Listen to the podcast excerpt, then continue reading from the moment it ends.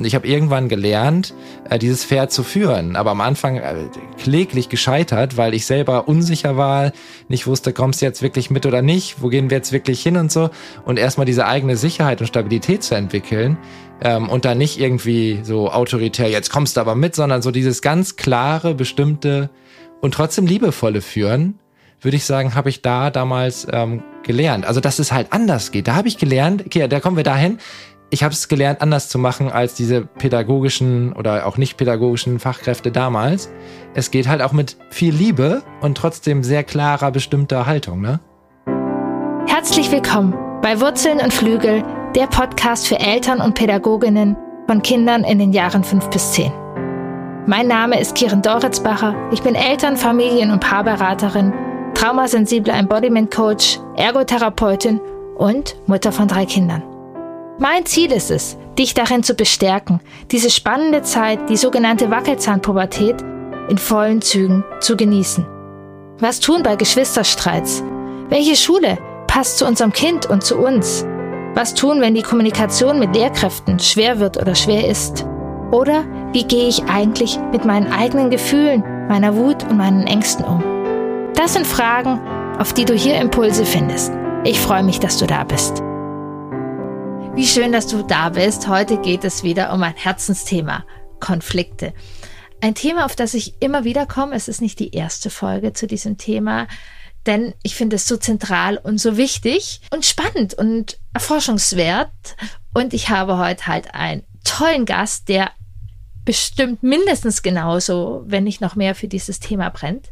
Es ist Hergen Sasse. Er ist Experte von Konflikte, super sympathisch, ist als Heilerziehungspfleger gestartet und ist ja auch Typ lebenslanges Fortbilden, hat ganz, ganz viele Weiterbildungen, ganz, ganz viele Erfahrungen gemacht und ist eben bei dem Thema Konflikte und die Eskalation gelandet. Er ist Papa von zwei Kindern und hat gerade im Herder Verlag äh, ein Buch rausgebracht für pädagogische Fachkräfte zum Thema Konflikte lösen. Schwierige Situationen im Kita-Alltag meistern. Ich hatte mich gut auf dieses Podcast-Gespräch vorbereitet, hatte mir Fragen rausgeschrieben und strukturiert und gut. Und dann sind wir ins Gespräch gegangen. Ich habe, glaube ich, keine bis maximal eine von meinen vorbereiteten Fragen gefragt, und es war ein super spannendes Gespräch von zwei Menschen, die einfach dieses Thema lieben. Und ich bin überzeugt davon, dass dieses Gespräch du ganz viel mit rausnehmen kannst. Ähm, wir haben erforscht, wir haben geteilt, wir haben überlegt. Also, hör dir unbedingt diese Podcast-Folge an und ja, dieses Thema, ich, ich habe mich in diesem Podcast eben schon öfters mit dem Thema Konflikte beschäftigt, weil mir das Thema so sehr am Herzen liegt und für mich ein zentraler Punkt ist für ein friedvolles Miteinander, egal ob mit groß oder klein. Hergens Buch für Fachkräfte ist auf jeden Fall absolut zu empfehlen und sicherlich auch wir Eltern profitieren davon. Wenn du auch immer wieder mit deinem Wackelzahnkind Konflikte hast. Und auch dieser Punkt ist, wir sprechen nachher darüber, wie wichtig das Zuhören und das Fragen ist, um Konflikte zu äh, ergründen und zu erforschen. Und du immer doch wieder das Gefühl hast, dass dein Kind dir nicht zuhört und ihr gar keine Möglichkeit habt, einen Konflikt zu lösen, dann habe ich dir hier etwas. Kostet dich keinen Cent. Ich habe ein Workbook entwickelt, was ich dir schenke. Das findest du unter www.bindung-beziehungen.de-konflikte. Hör mir zu, wie du in vier Schritten Konflikte mit deinem Kind gemeinsam lösen kannst. Melde dich da einfach an mit deiner E-Mail-Adresse und du bekommst es in dein Mailfach geschickt, damit Konflikte mit deinem Wackelzahnkind leicht für euch sein können. Lieber Hergen, schön, dass du hier bist. Lass uns gleich richtig ins Thema rein. Das Thema Konflikte. Wie ist denn das Thema Konflikte zu dir gekommen oder wie bist du zum Thema Konflikte gekommen? Ja, hallo. Ähm, wie haben wir uns getroffen? Also ich bin ein Harmonie. Ach, irgendjemand sagte mal Harmonie-Dackel. Also ich liebe Harmonie und ich mag Konflikte halt ja. nicht so gerne. Und da war es klar, das wird mein Thema. Ich muss mich ja irgendwie damit auseinandersetzen. Zumindest dachte ich das damals. Und habe irgendwann erlebt, dass es wirklich schön ist. Also es hat eine extrem lange Vorgeschichte. Ich weiß nicht, wie weit wir da rein wollen, aber es war im Grunde im Pädagogischen, hat mich das dann extrem gewurmt weil wir diese Macht über Kinder, über Jugendliche, die ich in meiner Ausbildung erfahren habe, die wurde oft so gerechtfertigt mit, ja, man muss andere zu ihrem Glück zwingen, ne, und man muss dann auch mal ähm, äh, zeigen, wer hier der Chef ist und so weiter. Und es hat sich einfach halt nicht richtig angefühlt. Ne? Ich habe zwar gesehen, die haben Erfolg damit definitiv, weil die können sagen, die anderen machen. Das war äh, damals aus meiner Sicht erfolgreich. Heute würde ich sagen, absolut nicht erfolgreich, wenn das passiert. Und das konnte ich halt nicht. Und ich habe gesagt, ja, dann entweder bin ich zu soft für diesen sozialen, pädagogischen Bereich oder es geht halt auch anders. Ne? Und dieses Andersmachen in Konflikten, das äh, ja, begleitet mich seitdem. Und das ist jetzt mittlerweile, ich glaube, 16 Jahre her, dass ich Schwierigkeiten hatte mit Konflikten und das heute super gerne mag. Also äh, äh nicht, nicht im Sinne von, ich finde es toll, wenn, wenn Kinder und Erwachsene ausrasten oder so. Das finde ich nach wie vor da kommt auch erstmal so Stress und so ein Kloß auf in mir. Aber Konflikte zu begleiten ähm, und ja, und Ideen mit reinzugeben, mag ich halt sehr gerne. Ne? Ja, wie spannend. Äh, kann ich total ja. nachvollziehen. Also ich, ich lade dich ja auch ein, weil mich das Thema Konflikte auch anspricht. Ja. Äh, total, vielleicht sogar aus der anderen Richtung. Ich bin ja. eher die, die vor allem auch Jugendliche eher auch in Konflikt reingegangen ist. Ah ja. Ähm, und wir auch tendenziell eine temperamentvolle Familie sind und Konflikte, ja.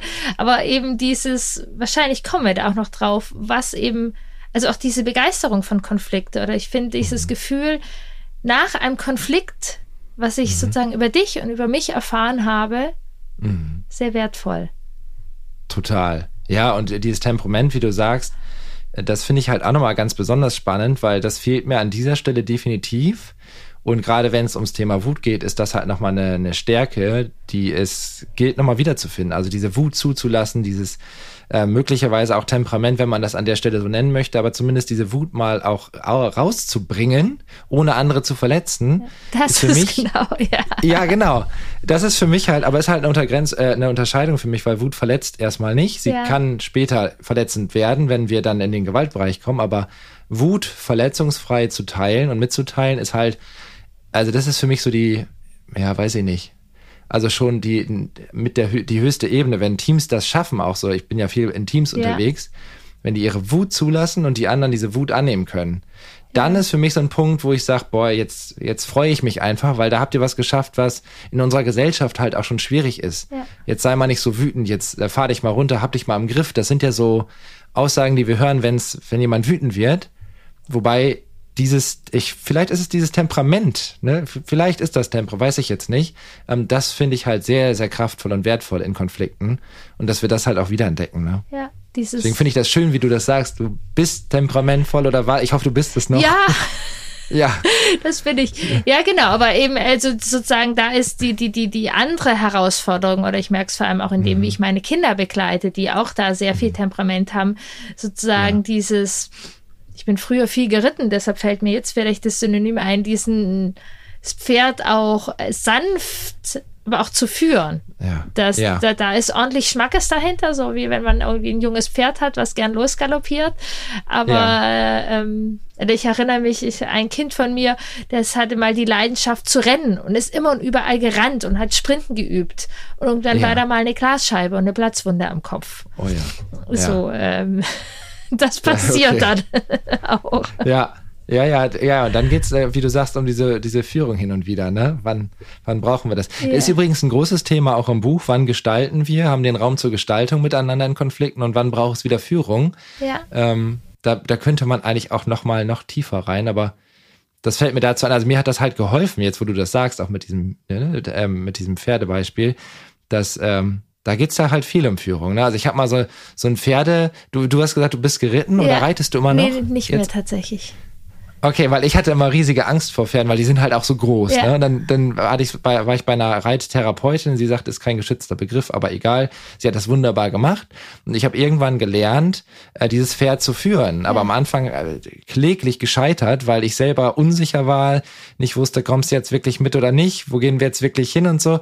Und erstmal diese eigene Sicherheit und Stabilität zu entwickeln, ähm, und dann nicht irgendwie so autoritär, jetzt kommst du aber mit, sondern ja. so dieses ganz klare, bestimmte und trotzdem liebevolle Führen, würde ich sagen, habe ich da damals ähm, gelernt. Also, dass es halt anders geht. Ja. Da habe ich gelernt, okay, da kommen wir dahin. Ich habe es gelernt, anders zu machen als diese pädagogischen oder auch nicht pädagogischen Fachkräfte damals. Es geht halt auch mit viel Liebe und Ja. trotzdem sehr klarer, bestimmter Haltung. Ne? Ja, wie schön. Du hast gerade auch ein, ein Wort gesagt, was, wo ich vorher auch schon dran gedacht habe, was du eben für die pädagogischen Teams da schaffst. Und was Ja. wir auch in Familien schaffen dürfen, glaube ich, ist Sicherheit. Um Ja. sich dann im Konflikt auch zeigen zu können. Wichtig, also total. Also mit, mit. Sicher Sicherheit, also das war für mich irgendwann so diese Erkenntnis, dass wir Mediationen, irgendwie wichtige Gespräche oder Kritikgespräche, die haben immer so eine gewisse Bedrohlichkeit. Und diese Bedrohlichkeit, wir wissen es ja, führt zu Stress und dieser Stress in den Kampf-Flucht-Modus irgendwann. Wir denken nicht mehr Ja. klar, wir wollen uns nur noch schützen. Wir wollen quasi aus dieser ge- gefährlichen, bedrohlichen Situation, die da naht, irgendwie raus. So, und dann fahren wir ja sogar noch Geschütze auf, um möglichst unverletzt rauszukommen. Das heißt, wir befinden uns in dieser Kriegsrhetorik im Krieg miteinander. Ja. Und das müssten wir tatsächlich, wenn wir Konflikte klären wollen, äh, hinbekommen, dass wir in einen sicheren Raum einladen. Ja. So, und das können wir halt allein schon von der Räumlichkeit, aber auch von der Art und Weise, wie wir einladen, weil wenn ich sage, hey, wir müssen mal sprechen, jetzt aber ganz dringend, dann glaube ich, wird, werden die meisten eine gewisse Bedrohung ähm, erleben in diesem Moment. Oder wir laden halt konkreter mit irgendwelchen Themen schon ein, dass wir sagen, es geht jetzt nur darum, wie wir uns morgens abstimmen, bevor, ne, bevor zum Beispiel die Kinder da sind oder wenn die Kinder aus dem Haus gehen, was, wie machen wir das morgens? Ich bin da im Moment echt gestresst morgens, lass uns mal drüber sprechen. Ja. Das wird mir helfen. Das ist halt was ganz anderes, als wenn ich sage, du, jetzt müssen wir auch mal reden, weil das reicht mir jetzt langsam, ne? Ja, es ist total So. spannend, auch die, Beispiele, die du jetzt bringst. Also ich, ich merke, Ja. auch wenn wir gar nicht, ich die Ansprechperson bin, ich merke eine unterschiedliche Spannung in meinem Körper. Ja. ja. So. Das ist als Harmoniedackel kann ich das bestätigen. Ich mag die andere Ansprache halt auch. ja, genau. Also so, aber das ist einfach, ja, ähm, äh, ein wichtiger Punkt ist und auch eben, dass wenn, wenn wir im Konflikt sind, ist ja sozusagen gar nicht in erster Linie dann als erster Schritt um die Lösung gehen muss. Nee, nee, nee. Genau. Nee. Um die Verbindung miteinander, um das äh, Verstehen. Also ich finde tatsächlich, dass in Konflikten der, der beste, die beste Idee, ne, ich will Ja. nicht mal Ratschlag sagen, ich will sagen, die beste Idee wäre einfach mal hinzuhören und sich kurz zurückzunehmen, um mehr von meinem Gegenüber zu erfahren. Ja. Weil wenn ich mit jemandem im Konflikt bin, dann, dann geht es ja jetzt nicht darum, das, was ich sowieso schon weiß von mir, sofort hier auszubreiten, sondern erstmal hinzuhören und nachzufragen. Und es gibt da so schöne Dinge, dass wenn wir in Diskussion sind, ich weiß nicht, woher ich die Übung habe, aber ich mag die, dass beide Seiten die ersten drei bis fünf Minuten einfach nur Fragen stellen und nichts von sich reingeben, sondern nur nachfragen dürfen. Und dann darf die andere Person nachfragen aber und nichts mehr reingeben. Das heißt, um sich erstmal wirklich besser zu verstehen, brauchen wir halt diesen Raum des, des Hinhörens und Nachfragens, bevor wir irgendwie mit, mit unseren Anteilen kommen. Weil im Konflikt, wie gesagt, ich glaube, wir sind häufig beide beteiligt und äh, müssen verstehen, wie die andere Seite diese Situation gerade erlebt. Ne? Ja. Und ich, Ja. ich glaube auch gerade so wie was ich vorher gespürt habe oder was du auch gemeint hast, dass Ja. mit den Geschützen und so, Ja, behaupte ich fast, dass noch ein Schritt vorher hinkommt. Dass ich Ja. kann ja nur dem anderen zuhören, wenn ich vorher aus dem Kriegsmodus sozusagen raus. ja, ja, Bin- total, total. Ja. Ja, da, da stecken wir oft ja auch unbewusst drin, ne? Ähm, jetzt werde ich von allen Seiten hier beschossen, ist halt auch, ne? Dann, dann bin ich aber ziemlich unter Beschuss gerade. Ähm, ja, genau, das Spannende ist, sich klarzumachen, haben, nutzen wir Kriegsrhetorik? Ja. das mal zu reflektieren und zu gucken, dass auch alleine diese Sprache uns ja schon stresst und zu gucken, kann ich das anders formulieren für mich, wäre ja schon eine erste Möglichkeit, sich zu regulieren in dem Moment, ähm, die eigene Sprache zu reflektieren. Deswegen mag ich ja auch die gewaltfreie Kommunikation so, also wenn sie leicht und praktisch ist, nicht Ja. wenn sie so muss das jetzt sein ist, sondern eher so leicht, weil wir nochmal unsere Sprache hinterfragen. Ne? Wie viele Urteile haben wir drin, wie viele Bewertungen und so weiter und kann ich das auch rausnehmen und in eine einfache Beobachtung umwandeln. Und das ist wirklich, da, äh, mu- das muss ich unbedingt an der Stelle. Es gibt aus dem systemischen Aggressionsmanagement so ein wunderschönes Prinzip, UVW tut weh. Und das sind die Urteile, Vergleiche und Wertungen Okay. Ja. die äh, verletzen können im Gespräch. Und die nächste Stufe ist, wenn ich selber merke, ich bin jetzt im UVW über die andere Person, dass ich dann einen Stopp mache und sage, Stopp, ich frage nach, bevor ich jetzt weiter hier meine Gedanken kreisen lasse, und in irgendwelchen Urteilen feststecke, die das Gespräch richtig schwierig machen werden. Ja. Also das, und das funktioniert schwer, wirklich schwer, das gebe ich zu. Aber das können wir ja mal üben. Wenn wir merken, so ein UVW ploppt in uns auf, nee, stopp, ich gehe zu der Person und spreche sie darauf an. Das, was ich gesehen und gehört habe. Hat mich vielleicht irritiert, verärgert, was auch immer. Ja. Aber ich höre auf, diese Gedankenspirale anzustoßen, die irgendwie jetzt anfängt zu urteilen und Gründe sucht, ne, warum unser Gegenüber so gemein ist, die mit der Wirklichkeit von unserem Gegenüber ziemlich sicher wenig zu tun haben. Ja, total gut. Also ja. Weil, und das können wir auch auf alles übertragen. Das können wir so, wie wir du mit pädagogischen Teams, also wenn unser Kollege oder Kollegin mhm. äh, wir etwas nicht nachvollziehen können, ja. das können wir aus der Elternrolle, wenn wir im Kindergarten von unseren Kindern irgendwie etwas nicht nachvollziehen können. Ja. Mit den Lehrern. Beim Partner kann man das genauso machen. Irgendwie, du hast den Müll nicht runtergebracht. Äh, warum Kannst du, also ja. ist ja auch in der Betonung. Man kann auch sagen, warum hast du den Müll nicht runtergebracht? genau, genau. Aber ja, darum. ja. So ein, einfach ein offenes Interesse, was ist dir dazwischen gekommen ja. oder was war dahinter? Und auch wenn, keine Ahnung, unser Kind den Ranzen in die Ecke geschmettert hat, mhm. kann vielleicht rauskommen, dass das Kind ganz dringend auf Toilette musste oder der Tag super anstrengend war und wir uns da erst drum kümmern können, bevor wir oder ob es dann überhaupt noch nötig ist, die Standpauke zu halten, dass der Schuhranzen. Ja, genau. Was war denn eigentlich los, ne? Ja. Das ist halt wirklich, also, ja, ich war da auch mal in der Weiterbildung. Wir haben drei Tage lang W-Fragen geübt, weil das Hinhören halt wirklich nicht einfach ist. Also W-Fragen im Sinne von, die Warum-Frage wurde da konsequent mit Darum beantwortet, ja. weil warum oft ja halt dieser Vorwurf, wie du das schon vorgemacht hast, mit der Intonation und so weiter, es kann zum Vorwurf werden oder wird als Vorwurf wahrgenommen, ja. beides ja möglich. Aber die, was ist denn los, was ist denn passiert, Frage oder ne, was, wann, wie, wo, wer, können wir halt fragen, um wirklich nachvollziehen zu können, was da gerade los ist. Und sie urteilt nicht, die, also diese Frage, ähm, Frageworte urteilen nicht ja. und ermöglichen halt wirklich ein Zuhören, weil wir oft ein eigenes mit reingeben. Wir stellen eine Frage, ähm, wieso bist du denn schon wieder so schlecht drauf? Ne, und schlecht drauf ist hier vielleicht gar niemand, aber ich gebe dieses schlecht drauf mit rein, bewerte dich auch nochmal und, und gebe dir das alles mit in dieser Frage. Ja. Das heißt, ich frage gar nicht wirklich, sondern ich ähm, ja urteile in dieser Frage schon über dich. Ja. Und wie könnte ich und, das an? Habe ja. ich Vorgestern habe ich die Frage gestellt und habe nur was Patziges ja. zurückbekommen. Wie hätte ich denn? ja, also die erste Frage, die, die ich halt mag, ist, was ist denn los oder was ist passiert? Ne? Ja. Und ähm, dann mal, weil das funktioniert bei mein Kleiner, also er war zwei Jahre, zweieinhalb, glaube ich.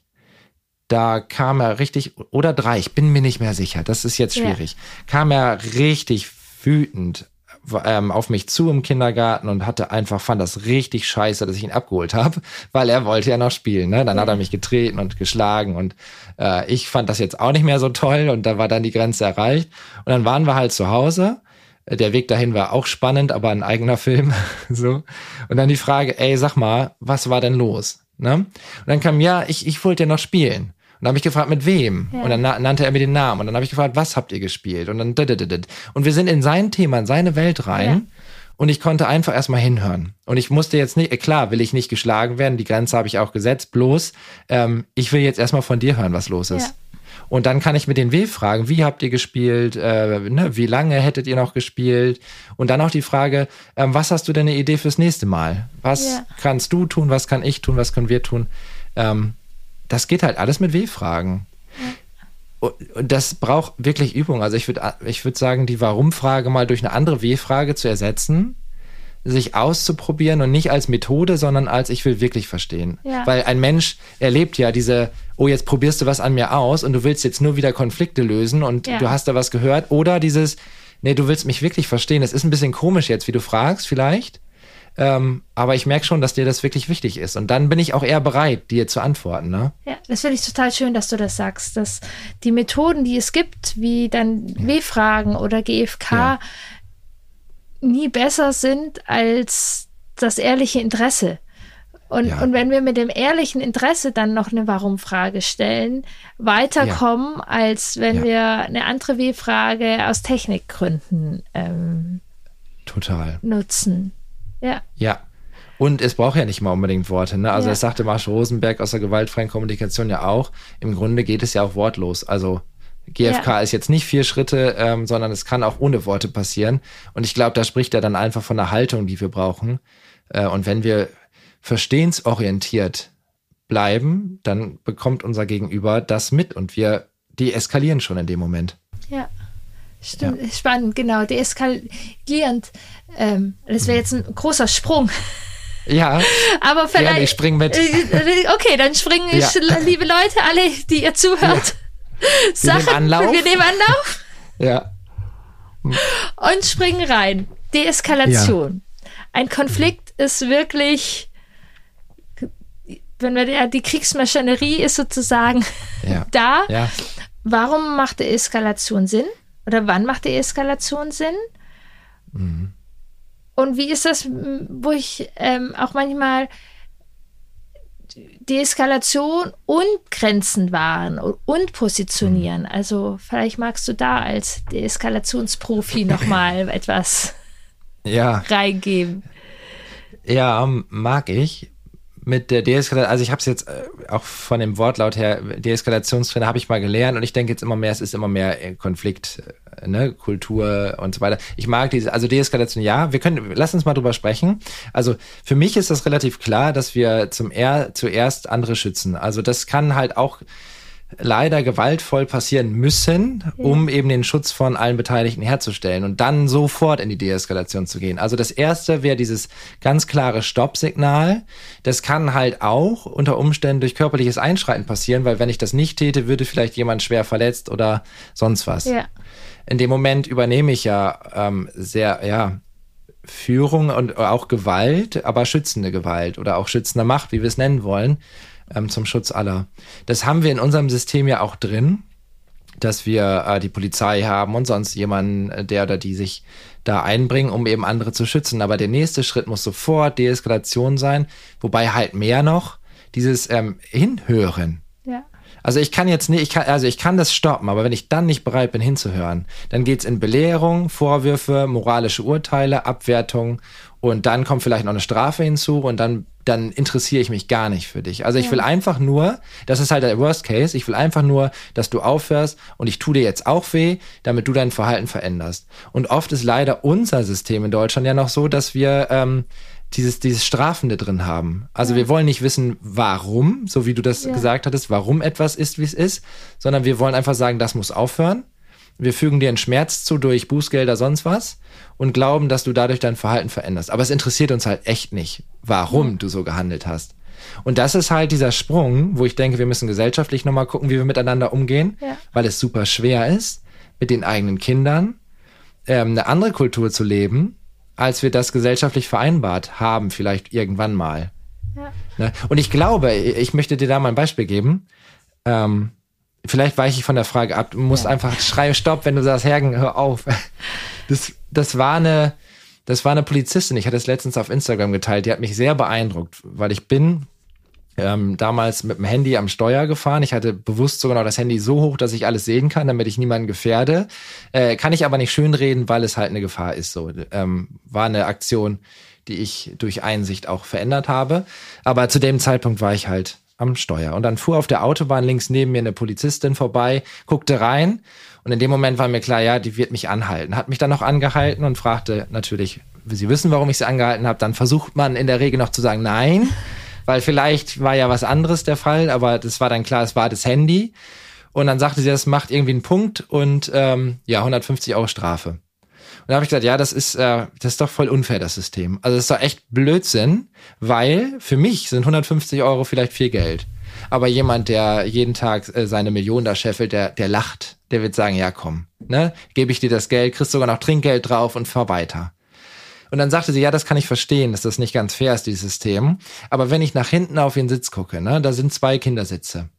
Und wissen Sie, wie oft ich diese Autobahnstrecke fahre und äh, tödliche Verletzungen sehe aufgrund von eben Handy am Steuer. Und das halte ich nicht mehr aus. Und da habe ich keinen Bock mehr drauf, das zu sehen. Und denken Sie bitte auch an Ihre Familie, wenn Sie nicht nach Hause kommen, wie es denen damit geht. Und nur weil Sie das Handy am Steuer hatten, bitte lassen Sie das. Und da habe ich halt gedacht, krass, also wie gut sie das gemacht hat im Sinne von wie gewaltfrei, ja. sie ganz klar gesagt hat, stopp, ne, hör auf damit, ohne mich zu bestrafen. Die hat, sie musste es machen, ja, ja. aber sie hätte auch die Strafe weglassen können. Und durch dieses Einsichtsgespräch im Grunde hätte sie viel mehr bewirkt als mit der Strafe, was wir hier miteinander festgesetzt haben. Ja. Und das war für mich sehr beeindruckend, dass sie sich für mich und mein Leben in diesem Moment interessiert hat, analysiert hat, der hat vermutlich eine Familie, da hinten Kinder sitze und so weiter, hat aber auch sich mit einbezogen in diesen Konflikt ja. und hat für mich, also das war, das war krass, nehme ich immer in die Seminare mit, weil ich denke, so kann man es machen. Ja. Na? Und da ist es da tatsächlich ist spannend, wie du sagst, die Strafe ist dann gar nicht so entscheidend. Nee, nein. So. Und manchmal kann man, also ich arbeite ja auch viel mit Eltern, für die es wirklich schmerzhaft ist, dass Schule ja, ja auch noch Strafsysteme hat. Ja. Und das kann ich total nachvollziehen. Das ist total spannend. Auch ich, ich hatte ganz ähnliche, aber habe andere. Ich hab, bin auf dem Fahrrad. Ich hatte auf dem Fahrrad. Ja ähm, hatte ich noch ein Seminar und es war zu Ende und es war nur noch die Abschiedsrunde und ich hatte ja. die Kopfhörer vergessen und hatte auf dem Fahrrad ähm, das Handy, ich habe es nicht mal gesehen, ich hatte es nur vorne an den Griffen, damit ich es mhm. noch höre. Und ich bin mhm. nicht mal richtig gefahren, sondern habe mich nur mit den Beinen so rumgeschlendert. Mhm. Ähm, und dann waren bei uns äh, Verkehrssicherheitswochen in Hannover und ich hatte tatsächlich sehr junge Polizisten. Ich glaube, das war somit die erste Übung, die ja. sehr viel aus meiner Wahrnehmung auch Gefallen daran hatten, jetzt hier ihr Machtwort mhm. auszusprechen. Mhm. So, und ich habe mich auch da sehr ungerecht behandelt gefühlt, weil ich bin ja. aus meiner Perspektive weder Fahrrad gefahren, noch wäre es ja. für mich tatsächlich ein Unterschied gewesen, ob ich Kopfhörer oder nicht. Mit Kopfhörer mhm. hätte ich es machen dürfen. Ich hatte sie nur vergessen, ich habe nicht drauf geguckt, nichts. Ach, krass, so. Ja.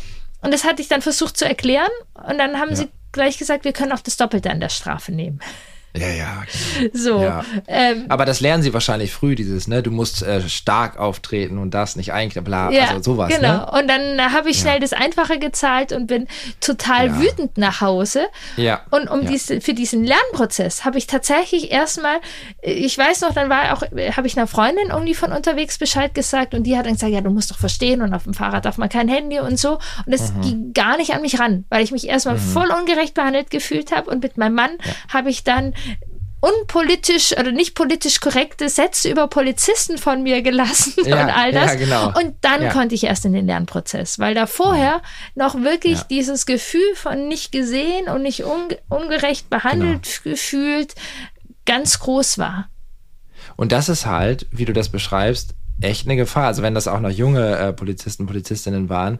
Ich meine, wie gefährlich ist das bitte, wenn, also ja. bei dir war das jetzt möglich, aber wenn ich da auf jugendliche, gewaltbereite Menschen treffe, die richtig viel Frust in sich haben und dann kommt jemand und äh, stellt sich so machtvoll über mich, äh, das kann definitiv eskalieren. Dann ist es denen egal, ob das ne, in Uniform ist oder nicht. Ja. Äh, das ist halt, ich finde es halt brandgefährlich, so aufzutreten. Ich finde, allen Menschen mit Respekt und auch verstehen zu wollen, zu begegnen, ist wichtig. Und auf der anderen Seite verstehe ich auch, da hatte ich auch mit einer ähm, Polizistin, mit der ich in der Grundschule war, äh, gesprochen. Äh, wie macht ihr das denn, hatte ich sie gefragt. Wie deeskaliert ihr denn? Und sie sagt, wir haben halt echt eine schwierige Position, weil wir werden gerufen, wenn es völlig eskaliert ist. Und dann ist es halt für uns extrem schwer, überhaupt noch irgendwie gut in Kontakt zu kommen. Also die sind da selber in einer gewissen Hilflosigkeit in dem Moment. Plus die haben keine Möglichkeit, gute Atmosphäre zu schaffen für eine Beziehung. Die kommen ins Superhitzige und jetzt müssen die halt schnell urteilen und schnell ähm, Gewalt unterbinden. Und da passieren natürlich Fehleinschätzungen in der Situation. Und da habe ich gedacht, ja, krass, also das kann ich auch nachvollziehen. Ihr habt's nicht leicht und trotzdem, glaube ich, ist jeder Moment von Verbindung ne, wenn die Polizei kommt und Verbindung schafft, sehr schön. Und es wäre halt auch schöner, wenn wir in Schulen und so weiter, ich habe ja auch damals in der Förderschule gearbeitet, nicht äh, die Polizei an sich als ähm, strafendes Instrument und als, als äh, gewaltvolles Instrument anpreisen und sagen, wenn du so weitermachst, dann kommt die Polizei. Weil was machen wir denn mit denen und, und wie, wie viel, wie viel Gewalt Potenzial schaffen wir hier? Ne? Also die kommen ja nicht im Sinne von ich bestrafe dich, sondern die kommen ja erstmal und würden ja auch die meisten hoffe ich zumindest, viele auch nicht, ähm, in Beziehung kommen. Ja. Erstmal verstehen, was dann eigentlich los. Aber wenn wir so mit, mit diesen Menschen umgehen, dann, dann ja, da, ja. Ich glaube, wir, wir schaffen ein System, das halt noch gewaltvoller wird dadurch. Ja. Wenn wir einander nicht zuhören. Ja. ja. Und auch, wo wir nochmal so ein bisschen auch den Übergang, also was du sagst, ja. das ist gefährlich sozusagen. Und selbst in dem ja. Moment, ähm, tatsächlich, als ich mich da total ungerecht behandelt gefühlt habe, wäre ich, also auch wenn ich eher die Galoppierende bin, niemals genau einen Polizisten angreifen. Was ja. aber hätte passieren können, wäre ich dann weiter in eine Stresssituation. Mein Kind hätte irgendwie mich gehauen äh, und ja. hätte sich noch gestritten und weiß was ich was, dass ich diese Ladung auf mein Kind ja. ähm, ja, ja, klar. übergebe. So, also ja. das, wir, wir suchen uns ja dann tendenziell jemand Kleineres oft, wo es einfacher ist, mhm. oder wie oft erlebe ich das eben ähm, in Beratung irgendwie, wo ja, mein Kind hält die Grenzen nicht ein, mein Kind geht mir ständig auf den Schnürsenkel. Und wenn wir genauer ja. gucken, ist es vielleicht die Kollegin oder der Arbeitgeber, ja. wo unschöne Konflikte sind oder in Teams. Und ich denke, da kannst du aus pädagogischen Teams äh, auch viel irgendwie da gucken. Ja, total. Also ich, ich glaube irgendwie, ich hatte das vorhin irgendwie auf deinen Podcast hin gedacht. Ich weiß gar nicht warum. Da ging es halt auch, ich weiß nicht, warum ich den Gedanken hatte, als ich an unser Gespräch gedacht habe, um diese Grenzsetzung, dass ja. wir im sozialen Bereich und auch durch unser Bildungssystem ja eigentlich äh, immer wieder die Erfahrung machen, dass unsere Grenzen nicht wichtig sind, unsere Grenzen werden überschritten und wir auch selten klar die Grenze ziehen. Also zum Vorgesetzten, zur Vorgesetzten, wie auch immer, ähm, haben wir Probleme, da mal eine klare Grenze zu ziehen. Das heißt, die gehen drüber, Eltern gehen vielleicht mal drüber ja. ähm, und dann im Team gehen wir vielleicht auch noch drüber. So, dann lassen wir das selber aber auch zu, weil wir wollen ja einspringen, wir wollen hilfsbereit sein, wir wollen unterstützen, wir machen mehr, als wir eigentlich wollen, obwohl wir wissen, unsere Grenze ist erreicht. Genau, dann kommt es mit den, mit den Kleinsten und die gehen auch über unsere Grenzen ja. und jetzt reicht's aber mal, ne? Also ich glaube, dass wir, wenn, wenn wir wieder lernen, dass wir auch mal Nein sagen dürfen, das hat unser Bildungssystem uns ja abtrainiert, weil, ne, wenn jetzt Mathe war, dann konnte ich nicht Nein sagen, ja. dann hätte ich ja eine Strafe bekommen oder sonst was. Äh, wenn ich jetzt einfach sagen dürfte, nee, mache ich nicht. Nein, das wäre doch stark, oder wenn ja. Kinder lernen und später erwa zu Erwachsenen werden, die sagen können, nein, mache ich nicht. Und es gibt einen guten Grund dafür. Und vielleicht bin ich sogar in der Lage, dir den zu sagen. Ja. Dann kannst du verstehen. Aber akzeptiere bitte mein Nein. Auch wenn ich den nicht sage, warum nicht? Ja. Ne? Hat das einen Grund? Ich kann es vielleicht gerade nicht. Und wenn wir das, glaube ich, auf allen Ebenen wieder lernen würden, dann würden nicht die Kleinsten immer wieder, wie du sagst, ne, ähm, das abkriegen, was wir irgendwie überall an anderen Stellen eingesammelt haben an Frust. Ne? Ja oder Ärger. Ja. Total wichtig. Ja. Das ist ein ganz wichtiger Baustein, um sogar deeskalierend und zugewandt Konflikte lösen zu können. Eigene Grenzen und eigene Neins ja. Aus meiner Erfahrung und Perspektive auch rechtzeitig. Mhm. Weil umso länger wir sozusagen warten, umso ja, dann gewaltvoller können auch Neins werden. Ähm, ja, ja. Und das Leben ist ja halt auch jetzt, ich weiß immer nicht, ich bin ja selber so, dass ich Grenzen sehr oft aufgeschoben habe ja. und dann versucht habe, auf den richtigen Moment zu warten, dies und das, ne?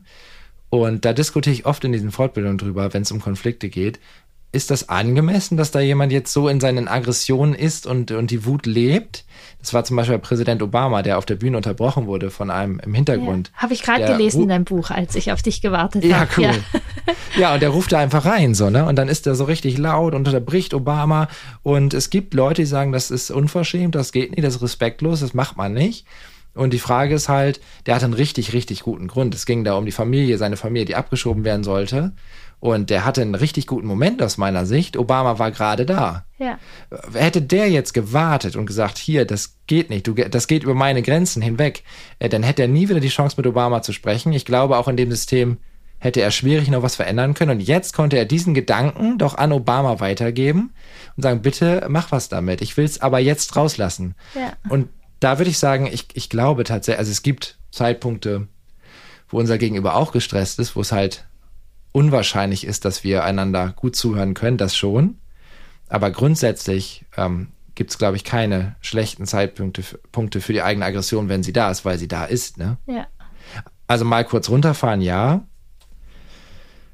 Aber vielleicht auch so konfliktfähig zu sein miteinander, dass wir nicht, dass wir auch mal einfach wütend sein dürfen. Also ohne dass ja. jetzt fahr dich erstmal runter und dann kommst du, ne, zählst bis drei, atmest tief ein und aus und wenn du wieder entspannt bist, kannst du mit mir reden, sondern auch, okay, du bist wütend, hau raus. Was ist los? Ja. Und dann darfst du auch so sein, wie du bist. Das entspannt ja auch, ja. ne?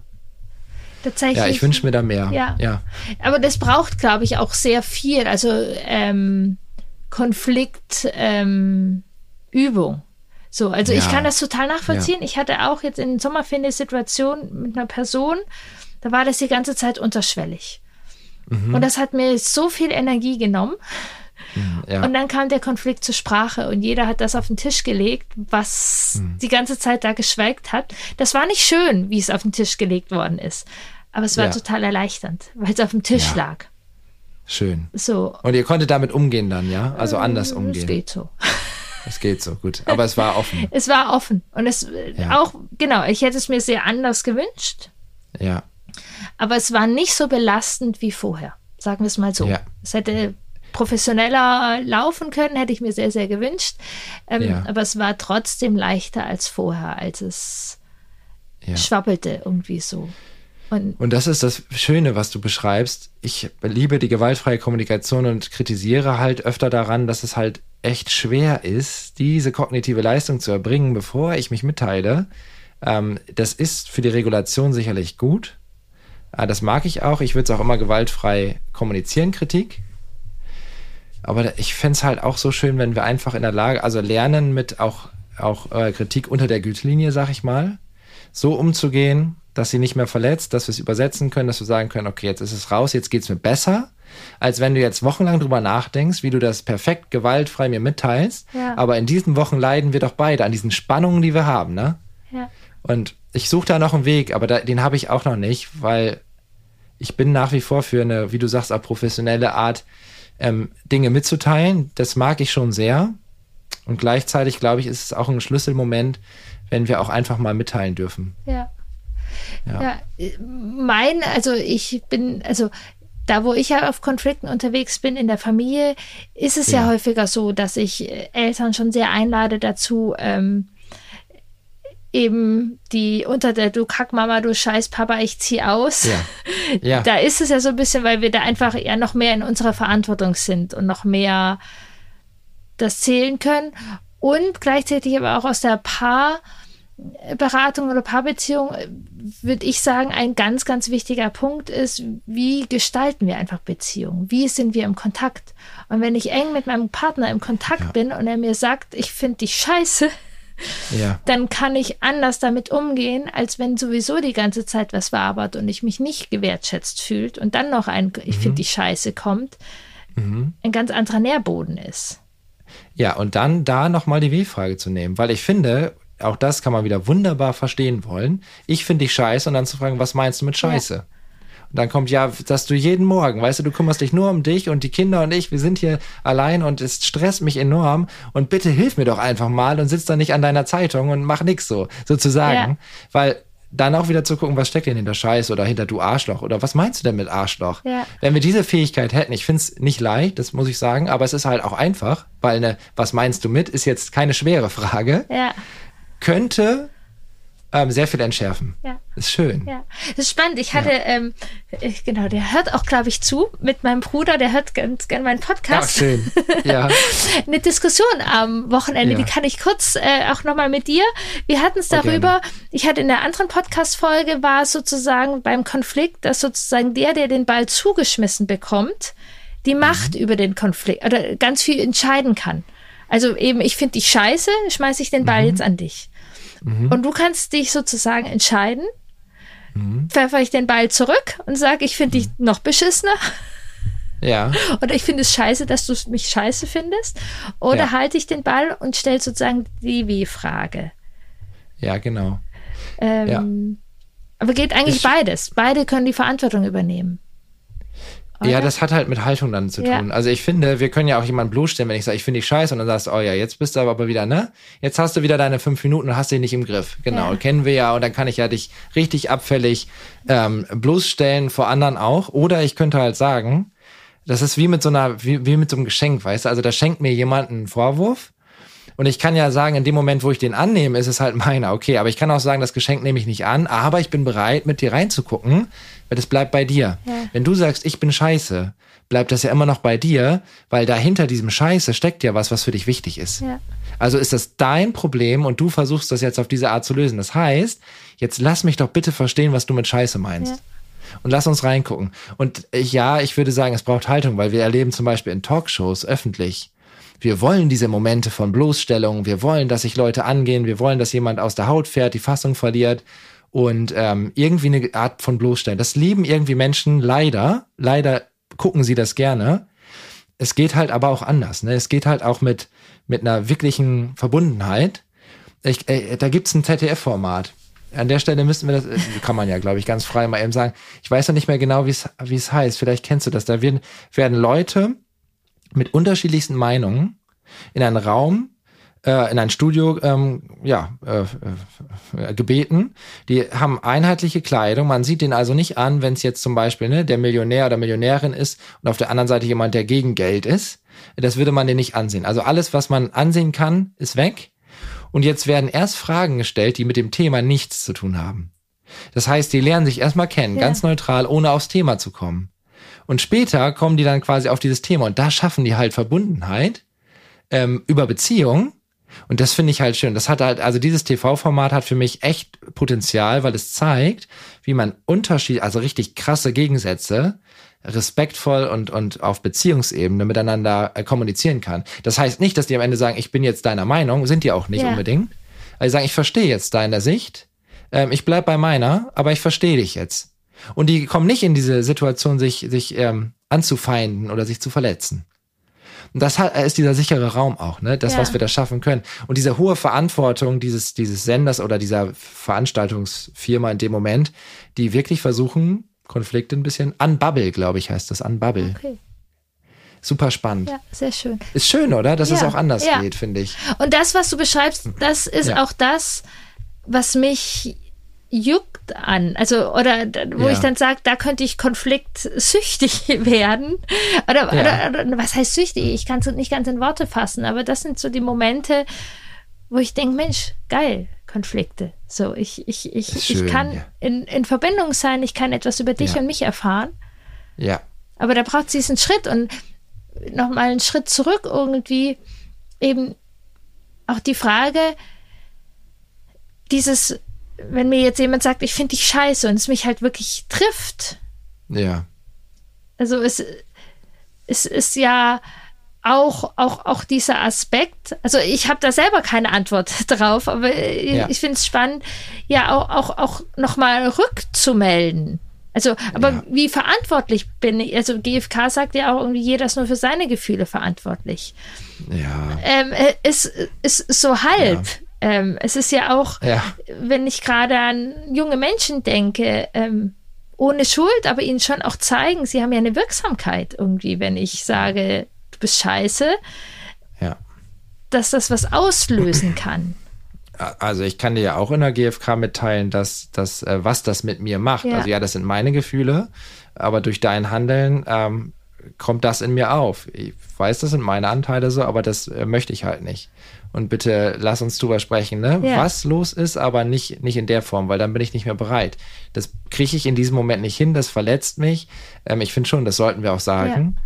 Ja. Ähm, und dann Stopp setzen in dem Moment, weil die anderen sich ja doch sonst auch sehr ohnmächtig fühlen, glaube ich. Also ja. wenn ich wenn ich in einer Beziehung sagen kann, ich finde dich scheiße und ähm, wünsche dir das Schlimmste und du sagst, ach du, das ist mir doch egal, dann glaube ich, ist, ist ganz viel kaputt. Ja. Also wenn, wenn ich da, wenn mich das gar nicht trifft, dann glaube ich, hat ja die Beziehung vorher auch nicht so viel Qualität. Also man sagt ja auch, äh, so Wutliebe zum Beispiel zusammen, ne? Ja. Also man ist, man ist wütend in einer richtig guten Beziehung, fühlt diese Liebe, aber gleichzeitig auch, ähm, man hat halt eine enorme Verbundenheit. Und wenn jemand jetzt dagegen tritt in dieser Beziehung, das schmerzt mich halt. Da finde ich diese eigenen Anteile mitzugeben schon, schon wichtig, ne? Und damit umzugehen, ich würde sagen, auch echt milde zu sein mit sich selber. Ne? Also so, ja. so, eine, so, eine, so eine Milde zu haben und zu sagen, ich bin nicht, also ich muss nicht perfekt Konflikte lösen, ich versuche in Verbindung zu kommen, ich darf scheitern, ähm, ich darf mich zurückziehen, ich darf auch mal einen Vorwurf machen, ja. so, auch wenn es nicht gewaltfrei ist und ich weiß, äh, das war jetzt vielleicht nicht dem Ideal entsprechend, wie ich es gerne hätte. Ähm, das ist jetzt passiert. Und das finde ich halt, mir hilft das in Konfliktbegleitung, dass ich mir immer sage, ich, es kann auch sein, dass ich damit scheitere jetzt. Dass ja. ich jetzt heute keine Verbundenheit herstelle und dass wir das an dieser Stelle beenden. Und seit ich so denke, sind Konflikte echt einfach, weil ich, es gibt, es kann gelingen, aber es muss nicht gelingen. Ja. Und ich bin jetzt, und ich, ich mache das nicht mit mir, also als Person, also ich mache mich nicht schlecht, wenn es nicht gelingt. Ich überlege nur, was ist denn passiert? Wie geht's mir damit gerade? Äh, was könnte ich vielleicht anders machen? Und dann kann ich auch entspannt rausgehen. Ne? Ich bin ja aber auch nicht betroffen. Das muss man ja. dazu sagen in der Konfliktbegleitung. Ne? Ja. Und aber auch so wichtig, ja. jetzt wird auch nochmal den Sprung, ähm, genau, wo du eben ja arbeitest mit pädagogischen Teams und für pädagogische Teams. Ja. Dass das also genau als, als Mutter von drei Kindern bin ich viel und wir hier in Hannover haben sehr, sehr viele Elterninnis, äh, ja. wo man noch mehr einen Reinblick hat. Aber jetzt auch sind wir in einer nicht Eltern-Inni. Ähm, ja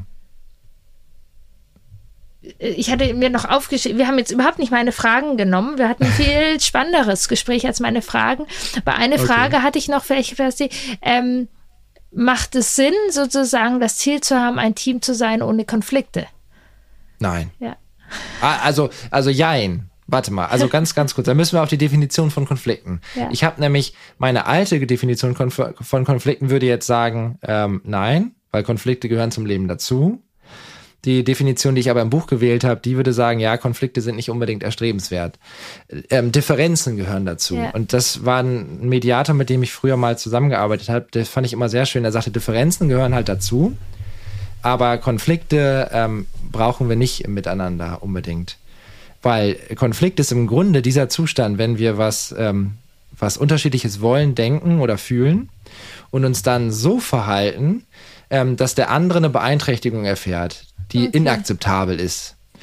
Und das allein ist noch nicht der Konflikt, sondern wenn diese Person, die sich so verhält und den anderen inakzeptabel beeinträchtigt, davon erfährt, dass es so ist und jetzt sagt, ich verändere mein Verhalten aber nicht, ich bin nicht bereit.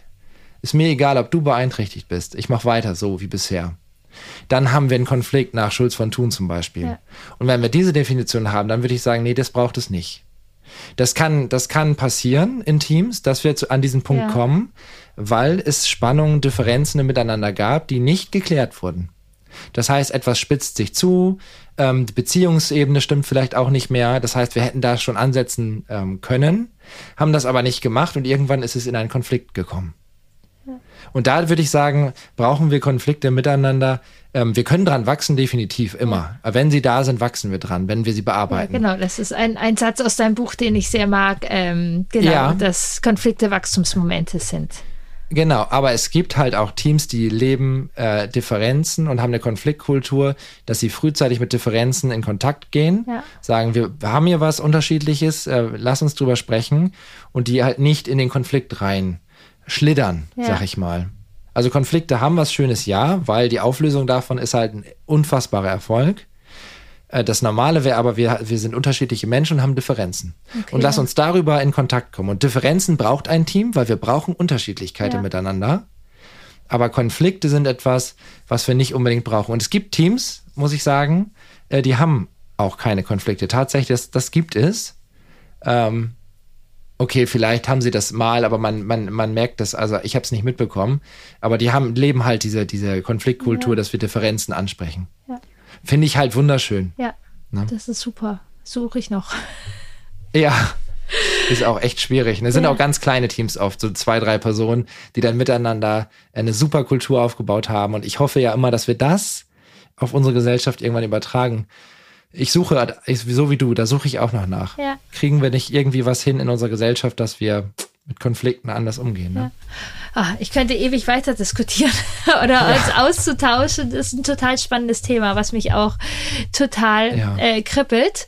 Nichtsdestotrotz ähm, würde ich gern genau an dieser Stelle irgendwie äh, es ein, ein bisschen rund machen und vielleicht nochmal zusammenfassen, dass wir es ja ein ganz reichhaltiges Gespräch.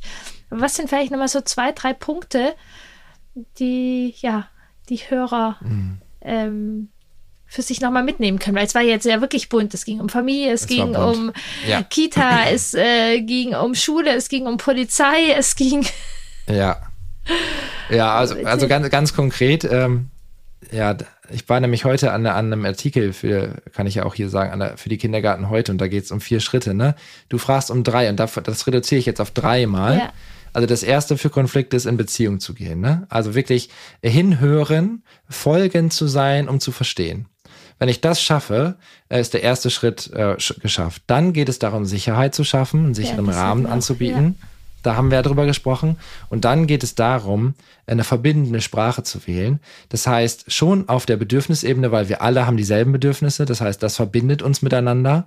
Und eben zu gucken, wie benenne ich das? Wenn ich das Wort Authentizität gar nicht aussprechen kann, weil es halt nicht meine Lebenswirklichkeit ist, das zu benutzen, dann suche ich doch bitte nach einem Satz, den mein Gegenüber und den ich auch so authentisch sagen würde. Das zum Beispiel, mir ist es wichtig, ähm, so, so zu sprechen, dass es zu mir passt und nicht so gekünstelt. Ja. Das wäre das wäre wichtig. Und dann hätte ich ja mein Bedürfnis schon benannt. Ja.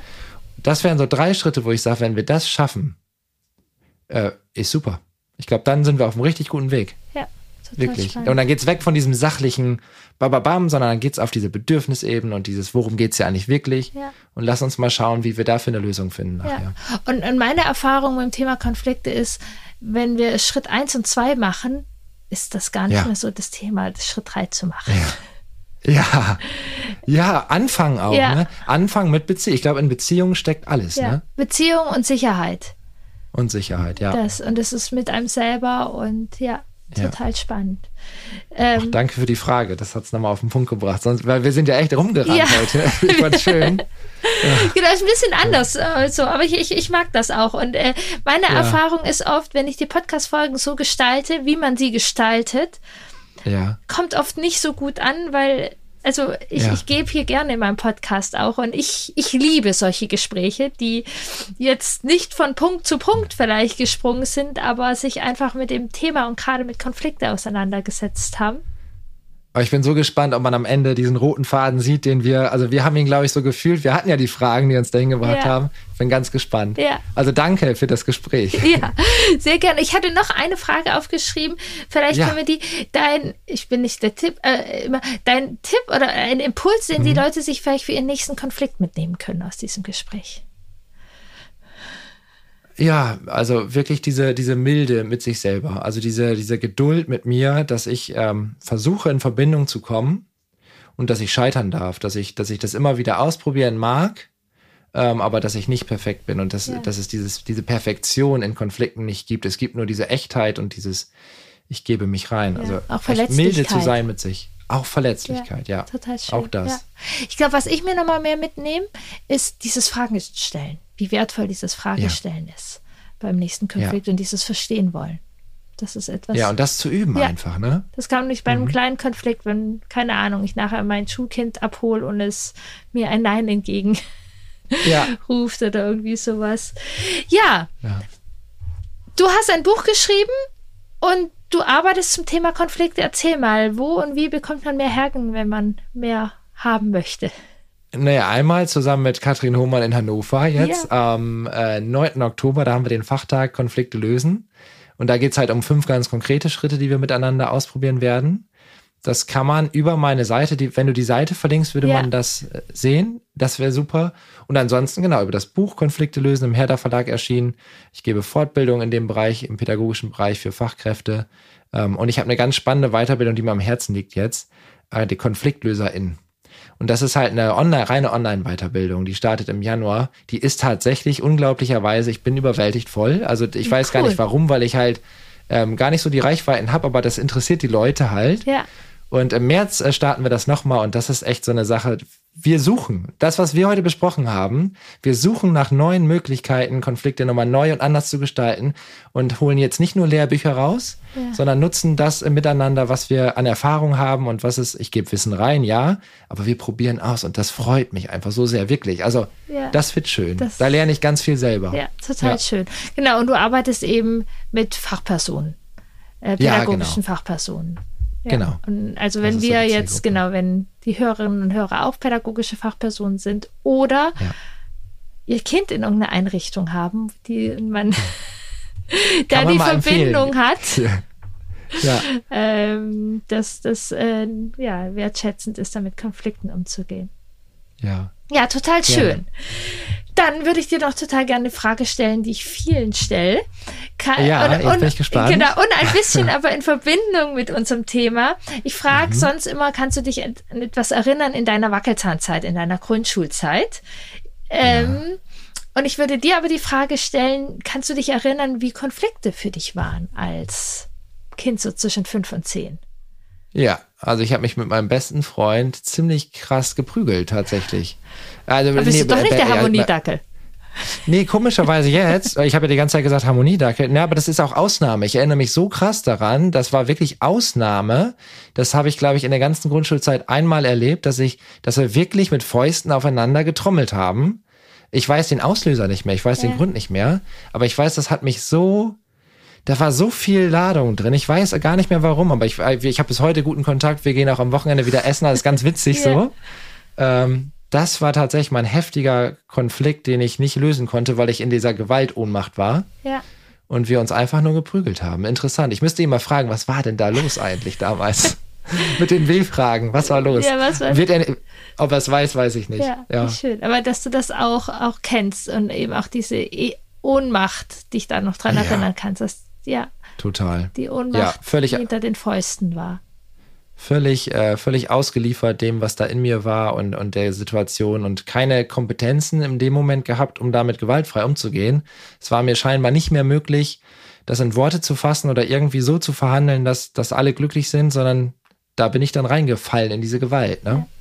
Die der aber wahrscheinlich auch Kraft gegeben hat, dann das, ja.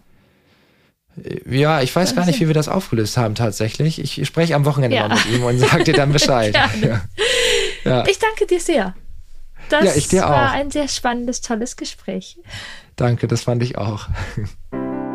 Mir bleibt nicht viel zu sagen. Ich bin total dankbar nach so einem Gespräch. Ich liebe es und ich bin überzeugt davon, dass auch du wertvolle Impulse für dich mitnehmen kannst und dich bestimmt an der einen oder anderen Stelle erkannt hast und auch bestimmt an der einen oder anderen Stelle eine Sehnsucht in dir entdeckt hast. Ja, das sehe ich auch so und so möchte ich das leben. Bleib auf dem Weg, es ist ein tolles Thema. Danke, dass du reingehört hast. Danke, dass du dich damit auseinandersetzt. Wie gesagt, ich finde es für ein friedvolles Miteinander so unglaublich wichtig, sich mit dem Thema Konflikte auseinanderzusetzen. Wenn dir die Podcast-Folge gefallen hat, you know the game, ähm, ist es für mich wichtig und wertvoll, wenn du meinen Podcast bewertest äh, und ihn teilst und ihn einfach so noch viel mehr Menschen erreichen können. Und wenn du magst, denk dran, das Workbook unter www.bindung-beziehung.de-konflikte schenke ich dir, hör mir zu, wie du in vier Schritten Konflikte mit deinem Kind gemeinsam lösen kannst. Du kannst dich einfach anmelden und es dir runterladen. Ich wünsche dir eine gute Zeit. Bis in 14 Tagen.